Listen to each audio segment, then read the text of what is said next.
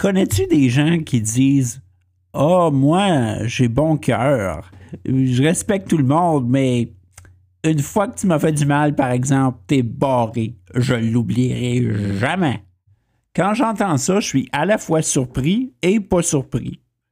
Je suis surpris que les gens s'en vantent parce que c'est pas vraiment une attitude très noble ou qui est utile au bonheur. D'un autre côté, je suis pas surpris parce que le ressentiment, ça fait partie des quatre premiers chapitres de la Bible. Ça fait partie de l'histoire de la création du monde et de la vie, tellement c'est fondamental aux humains. Depuis le début, l'avertissement de Dieu est très clair.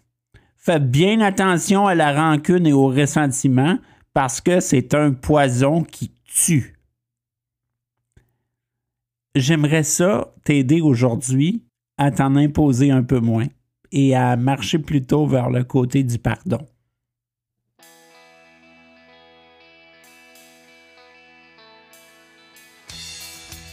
Bienvenue à Mon ami pasteur en balado-diffusion.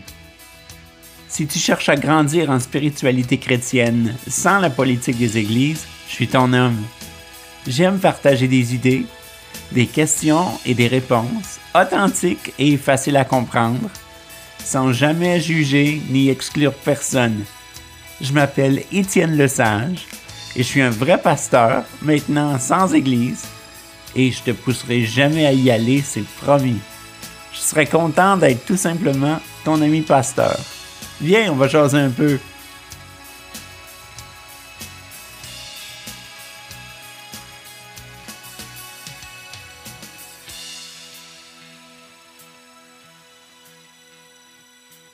Salut mon ami, comment ça va? Hey, moi je suis tout excité parce qu'à travers ma fenêtre, je vois des cardinaux et des rouges-gorges dans mes arbres. Et puis j'ai même vu des bourgeons dans mon poirier. En plus, la semaine passée, on a fait le lancement des podcasts en anglais et celui-ci en français sur les réseaux sociaux et il y a une grande réponse. Les gens sont curieux. J'ai lu et entendu des commentaires du genre Ah, c'est donc bien le fun que tu fasses ça. Tu nous fais comprendre des choses que jamais personne m'avait enseigné avant. Ben, tant mieux, ça me fait plaisir. C'est en plein ce que je veux. En plus, j'ai découvert qu'on est sur le palmarès des podcasts chrétiens les plus populaires au Canada au numéro 111 déjà après seulement une semaine. C'est magnifique. Tout ça, c'est à cause de gens comme toi qui s'intéressent à ce qu'on fait et j'ai très très hâte qu'on apprenne à se connaître au fil des semaines. N'hésite pas à passer le mot pour faire grandir la famille.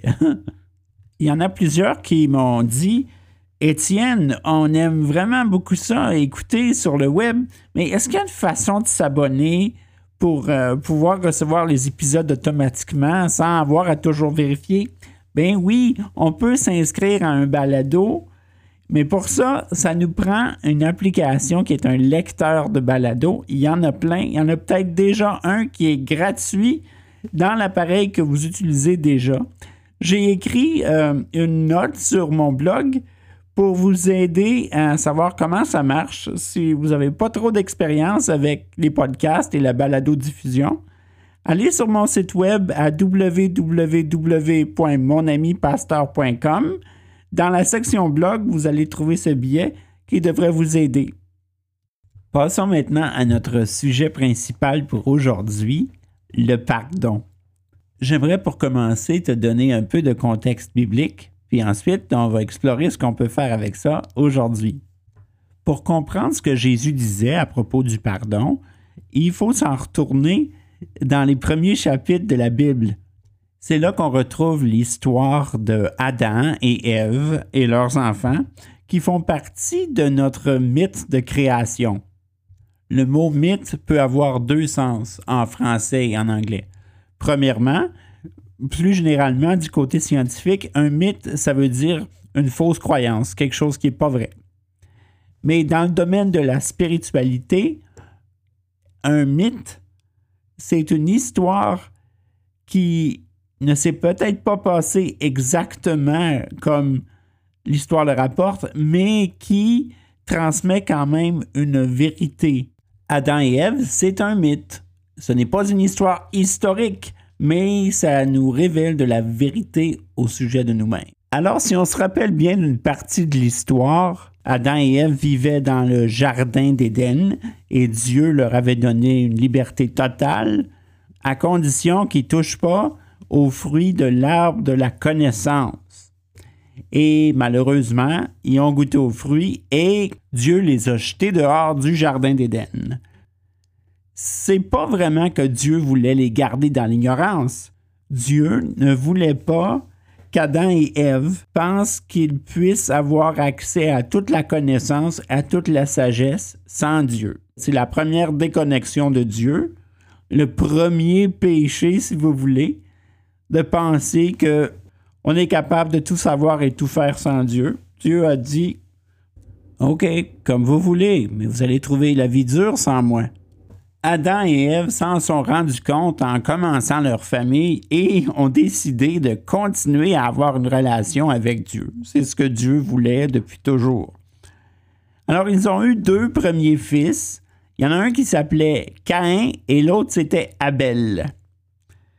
Caïn, sa spécialité, c'était de cultiver la terre, alors qu'Abel, lui, son talent, c'était de faire grandir le bétail. Et pour faire un cadeau à Dieu, ils lui ont donné le fruit de leur travail, euh, comme par exemple la première récolte ou les, premiers animaux. Et pour une raison que l'histoire ne dit pas, il paraît que Dieu était content du cadeau d'Abel, mais qu'il n'avait pas trop fait cas du cadeau de Caïn. Caïn a commencé à cultiver du ressentiment en lui un sentiment d'injustice, un sentiment d'avoir été maltraité, ignoré. Et puis, ça a fini par se changer en colère, qui était tellement vive que Caïn a fini par tuer son frère Abel. Après un bout de temps, Dieu a demandé à Caïn Hey Caïn, est où ton frère Abel Caïn a répondu Je sais-tu, moi, je suis pas le gardien de mon frère. Dieu dit Ah ben, je le sais que tu l'as tué. Tu penses que ça m'échappe? J'entendais le sang couler dans la terre et crier son nom. Te rends-tu compte de ce que tu as fait? À partir de maintenant, je vais te bannir encore plus loin et puis la terre va arrêter de te donner ses fruits et tu vas comme être un fugitif. Caïn a répondu ben voyons, la punition est bien trop cruelle. J'aurais même pas le temps de rien faire qui vont me tuer. Dieu dit non. Je vais placer un signe sur toi pour que personne te touche et que ce soit clair que quiconque te tue va recevoir de ma part une punition sept fois plus grande. Souviens-toi de ce chiffre-là, mon ami. Sept. Plus tard, Caïn est devenu père et grand-père et si on avance de sept générations, on trouve Lamech, un descendant de Caïn, qui se vantait d'avoir tué quelqu'un puis d'être un vrai tough. Il se promenait en disant Si quelqu'un me fait du mal, je vais lui remettre 77 fois. Hey, deux fois le chiffre 7. 77 fois. En voilà un autre avec ses airs de famille qui se pense plus fin que Dieu. Est-ce que tu me suis, mon ami? oui? OK. Maintenant, on va se propulser dans le temps en avant jusqu'à il y a 2000 ans avec Jésus et l'apôtre Pierre. Dans l'Évangile selon Luc, Luc, c'est un historien, donc on n'est plus dans le mythe. On est dans l'historique.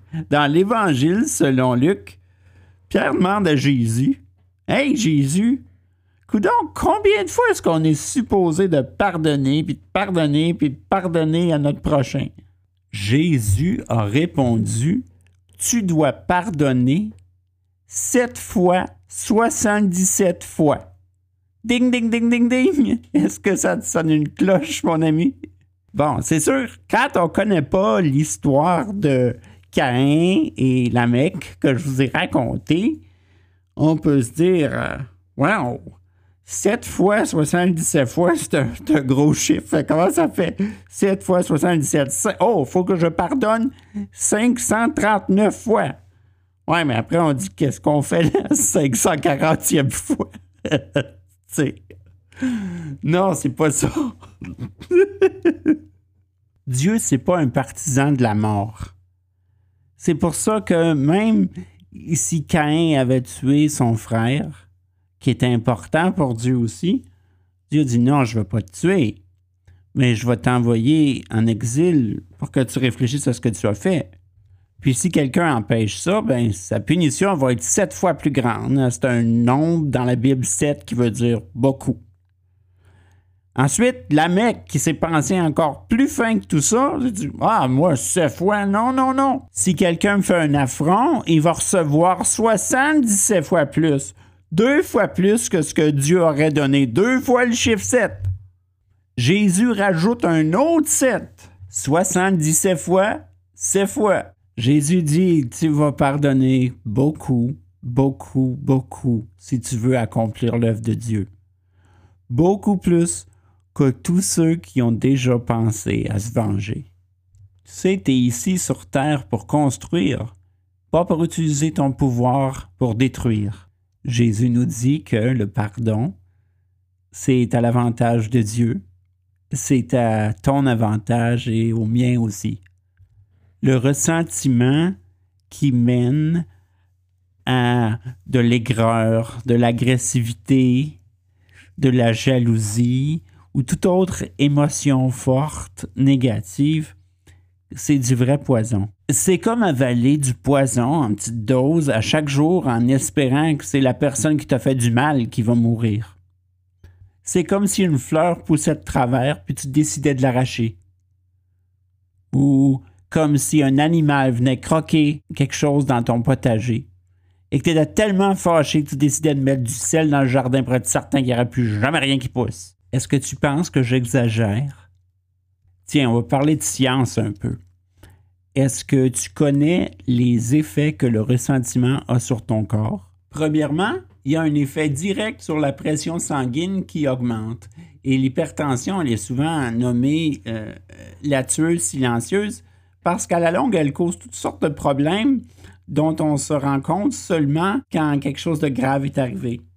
Par exemple, il y a le durcissement des artères qui peut te rendre plus vulnérable aux crises cardiaques, aux ACV.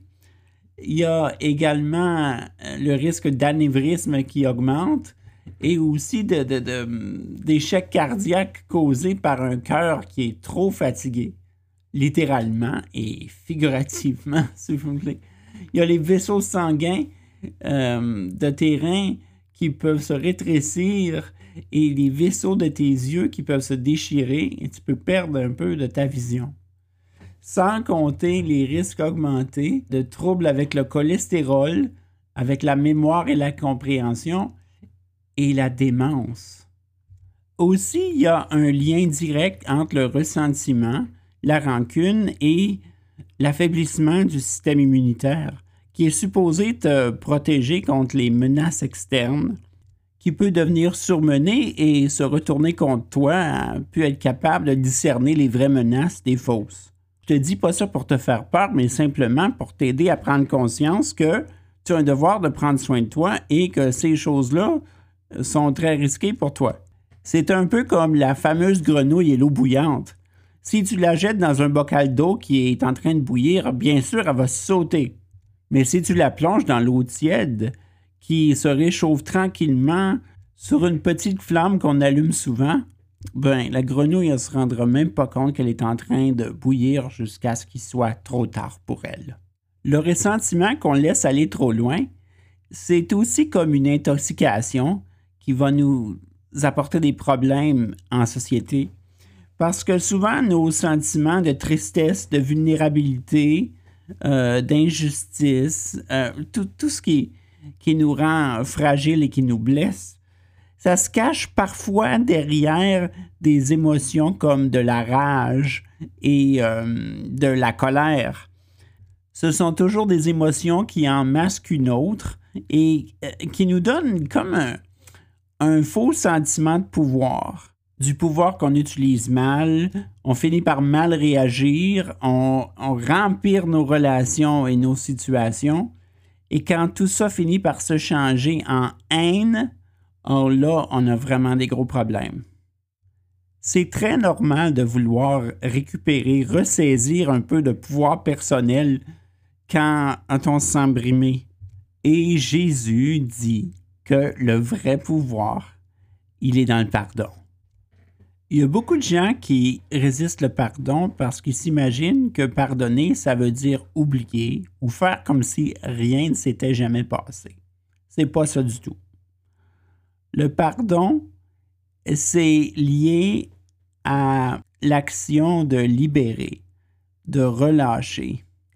Imaginez des menottes qui sont retirées des mains de la personne qui t'a blessé, mais surtout des tiennes, parce que ces menottes-là sont vraiment plus serrées sur toi que sur les mains des autres, parce que souvent les gens qui, t'ont fait mal se souviennent même pas de ce qu'ils ont fait pour te faire mal, ou ils pensent même pas à toi, parce que eux aussi, ils ont une vie compliquée. Je suis certain que toi, tu as déjà fait des erreurs qui auraient pu blesser d'autres personnes sans que tu t'en rendes compte, ou peut-être que tu t'en es rendu compte, tu savais pas comment la réparer. Le pardon, c'est pas un oubli, c'est une décision. C'est une décision de ne pas vilifier quelqu'un d'autre dont tu connais très peu et ou de ne pas laisser ce qui t'est arrivé dicter ton futur ou t'enfermer dans une prison qui est encore plus douloureuse que ce que tu as vécu initialement. Pardonner, ça ne veut pas dire être imprudent, ça ne veut pas dire être bonasse, ni d'approuver ou d'encourager ce que tu as subi. On sait très bien qu'il y a des choses beaucoup plus difficiles à pardonner que d'autres. On s'entend qu'un commentaire déplacé en public, ça n'a pas la même ampleur qu'un traumatisme qui a eu un gros impact sur ta vie je te demande pas de tout pardonner instantanément. C'est pas réaliste, c'est pas comme ça que ça fonctionne, puis il faut quand même se respecter un peu là-dedans, sinon on s'empire.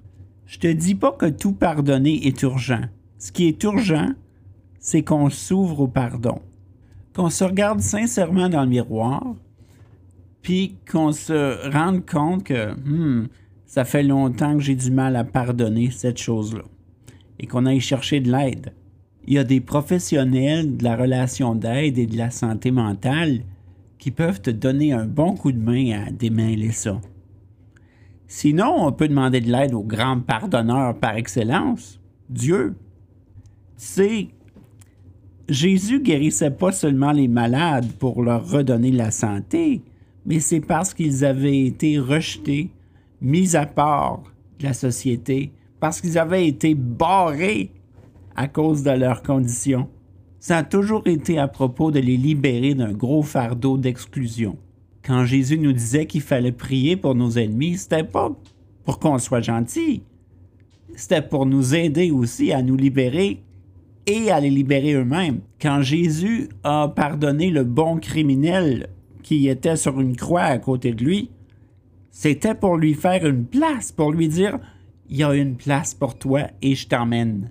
Tu sais, moi, je prie souvent pour avoir de l'aide de Dieu pour le pardon.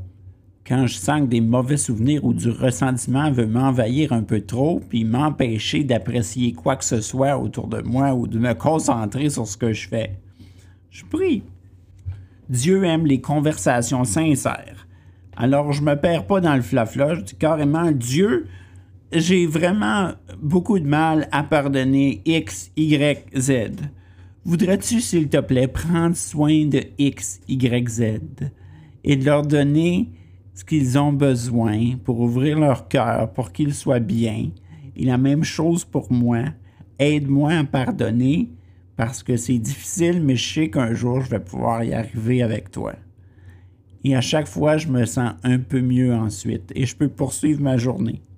Puis parfois, je, je sens que Dieu me répond quelque chose dans ma prière, comme des idées au sujet de la situation dont je parle, qui sont vraies, mais qui sont pas typiques de ce que je me dirais d'habitude. C'est comme ça que je reconnais la voix de Dieu. Tu sais, c'est pas quelque chose d'impossible ou d'inatteignable. d'être sincère avec Dieu et de dire Voudrais-tu, s'il te plaît, prendre soin de ces gens-là que j'ai du mal à pardonner Fais-moi apprendre, fais-moi grandir, aide-moi à passer par-dessus. Fais-moi rencontrer les bonnes personnes pour m'aider. Fais-moi trouver les bonnes sources d'informations pour me faire réfléchir et avancer. Essaye-le, tu vas voir, mais il faut que tu sois sincère. On m'a posé une question il n'y a pas longtemps. Étienne, est-ce qu'on peut pardonner même quand l'autre personne nous a même pas demandé pardon? Je dis toujours, attends pas, attends pas, commence déjà à t'ouvrir à ça parce qu'il y a peu de chances que l'autre personne te demande pardon. Ça peut se produire, c'est possible, mais dans la plupart des cas, ça n'arrive pas. Et franchement, tu ne veux pas laisser le contrôle de tes menottes spirituelles à quelqu'un d'autre qui se rappelle peut-être même pas de toi. T'es mieux de t'en occuper toi-même. Dans le pire des cas, si tu le fais pas pour Dieu ou pour Jésus, fais-le pour toi. Pardonner quelqu'un d'autre, ça fonctionne même quand on le fait pour des raisons égocentriques. Fais attention, par exemple, de ne pas offrir le pardon de façon arrogante. Si quelqu'un te demande pardon et que tu lui accordes, de dire je te pardonne, ça fait beaucoup de bien à entendre et à dire. Mais si tu claironnes à quelqu'un je te pardonne, quand ils n'ont même pas l'impression d'avoir rien fait de mal, ça peut être mal reçu tu pourrais donner l'impression de te prendre pour plus fin que les autres. Quand le pardon t'est pas demandé directement et que tu l'accordes, ça va te faire autant de bien, même si tu n'es pas explicite. Penses-tu qu'aujourd'hui tu pourrais t'ouvrir un peu plus? Tu pourrais donner une chance à ton cœur de pardonner au lieu de se bloquer? Tiens, veux-tu veux prier un peu? Hein? On va se laisser en priant euh, une prière qui m'a été enseignée par des ex-prisonniers qui retournent à la vie et qui se donnent une deuxième chance. Je vais la paraphraser avec toi. Seigneur, dans ta grande bonté, souviens-toi de moi et pardonne-moi pour le mal que j'ai causé. Libère-moi de mes peurs et mes ressentiments profonds. Fais fondre la glace qui est dans mon cœur et donne-moi la grâce de lâcher prise et de remettre ce jour dans tes mains et ton amour constant. Amen. C'est béni, mon ami. Je suis content d'avoir passé ce temps-là avec toi. À bientôt.